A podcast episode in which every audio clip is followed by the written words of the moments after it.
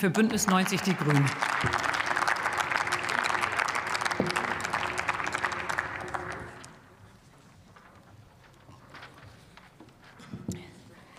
Frau Präsidentin, liebe Kolleginnen der demokratischen Fraktionen und liebe AfD-Fraktion! Ich habe mir Ihren Antrag angeguckt und durchgelesen, und ehrlich gesagt hatte ich im Zuge dessen ein Déjà-vu der ungefähr 30 letzten Sitzungen des Gesundheitsausschusses.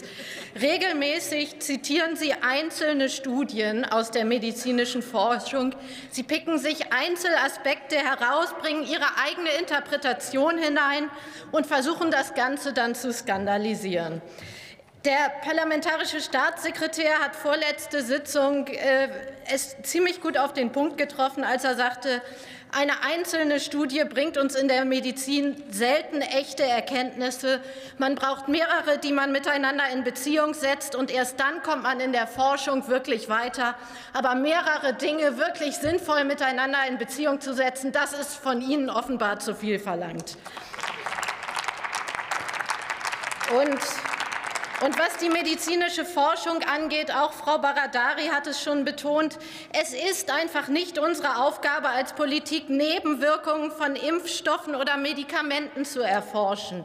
Und es ist auch nicht unsere Aufgabe als Politik, über deren Zulassung oder Empfehlung zu entscheiden. Und darüber, dass das nicht unsere Aufgabe als Politik ist, darüber bin ich offen gestanden auch sehr froh. Aber aber es ist unsere Aufgabe als Politik, den Gesundheitszustand unserer Bevölkerung gut im Auge zu behalten und entsprechend darüber zu entscheiden, welche erforschten und zugelassenen Medikamente und Therapien möglicherweise Sinn machen und wo man vielleicht auch noch mehr Geld in Forschung und Entwicklung stecken sollte, um wirklich zu guten Ergebnissen zu kommen. Und deshalb haben wir auch Geld hier noch mal speziell in die Forschung auch für Therapien gegen Long-Covid gesteckt im letzten Haushalt. Und das finde ich ich noch mal einen sehr wichtigen Aspekt in dieser Debatte. Denn was wir wirklich nachgewiesenerweise wissen, ist, dass die Impfung das Risiko, an Long-Covid zu erkranken, nachgewiesenermaßen senkt. Aber wir stehen hier in der Forschung, was die Behandlung dieses Erkrankungsbildes und auch die äh, Diagnostik angeht, leider noch am Anfang. Und da müssen wir noch viel besser werden.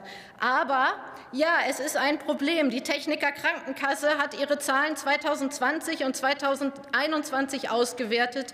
Und ein Prozent ihrer Versicherten waren mit der Diagnose Long-Covid ausgefallen in diesem Zeitraum, und zwar im Schnitt für 83 Tage.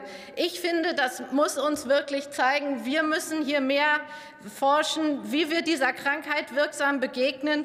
Und wir müssen hier die Versorgung wirklich äh, dringend gut verbessern für die Betroffenen. Deshalb hören Sie bitte mit Ihrem billigen Populismus auf und äh, arbeiten Sie mit uns gemeinsam konstruktiv daran, Wege zu finden, wie wir die Versorgung und die Forschung in diesem Bereich von Long-Covid wirklich voranbringen, um hier sinnvoll etwas zu bewegen. Vielen Dank.